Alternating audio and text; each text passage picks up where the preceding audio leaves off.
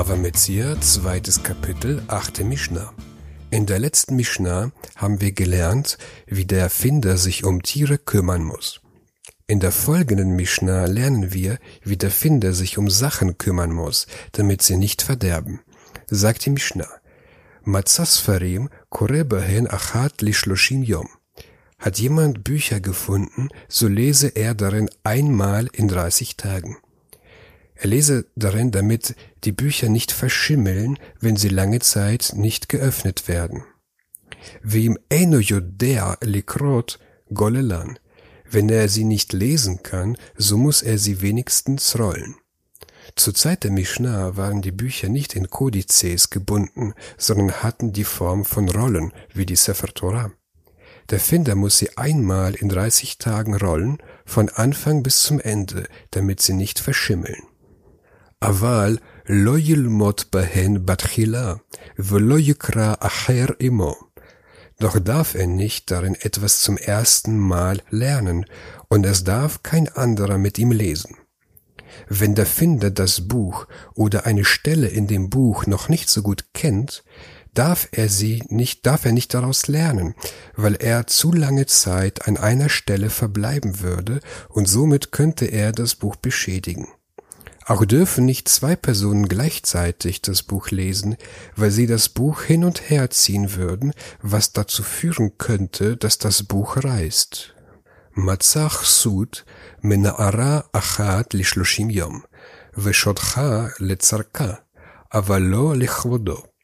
hat er ein Gewand gefunden, so soll er es einmal in 30 Tagen ausschütteln und es ausbreiten, wenn es nötig ist, aber nicht seiner eigenen Ehre wegen. Der Finder muss das Gewand ausschütteln, um es von Staub zu befreien. Er muss es auch ausbreiten, damit die Motten es nicht fressen, aber er darf es nicht ausbreiten, um damit sein Haus zu dekorieren.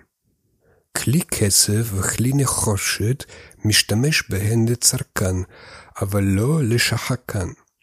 Fand er silberne und kupferne Geräte, so kann er sich derselben bedienen, wenn es für sie nötig ist, aber nicht so, dass sie abgenutzt werden. Er darf die Geräte benutzen, damit sie nicht verschimmeln, aber er darf sie nicht so oft benutzen, damit sie nicht abgenutzt werden. So darf er silberne Geräte wie Besteck nur kalt benutzen, aber nicht mit Feuer, denn, denn durch Feuer werden sie angeschwärzt. Kupfernes Besteck darf er mit heißen Sachen in Kontakt bringen, aber nicht direkt mit Feuer. Kilei Zahav o Kilei Eliyahu. Fand er goldene oder gläserne Geräte, so darf er sie nicht berühren, bis Eliyahu kommt. Da goldene Geräte keinen Schaden leiden, wenn er sie unbenutzt lässt, dagegen gehen Geräte aus Glas leicht kaputt. So soll er sie unbenutzt lassen, bis der Prophet Eliyahu kommt und sagt, wem man sie zurückgeben kann. מצא שק או קופה וכל דבר שאין דרכו לטעול, hareze lo yitol. Findet jemand einen Sack oder einen Korb oder sonst eine Sache, die er gewöhnlich nicht trägt, so braucht er sie nicht aufzunehmen. Das heißt, es wäre gegen die Würde des Finders, einen Sack oder einen Korb zu tragen, auch wenn es seins wäre. Er darf es liegen lassen und muss es nicht mitnehmen, da er nur Sachen mitnehmen muss, die er auch selbst besessen hätte. Das lernen wir aus dem Vers, wenn du siehst, dass sich das Rind oder das Schaf deines Bruders verirrt hat, sollst du dich ihnen nicht entziehen, sondern du sollst sie wieder zu deinem Bruder führen. Die Worte du sollst dich nicht entziehen deuten darauf, dass es manchmal Situationen gibt, in denen es erlaubt ist, sich zu entziehen, zum Beispiel wenn es gegen seine Würde ist, die Sachen zu tragen. Es gibt ein Buch von Asfa Asrat namens Manieren. Er schreibt dort auf Seite 70. Ein Herr darf einen Ast, eine Aktentasche, ein halbes Schaf oder einen Bilderrahmen tragen, aber keine Tüte.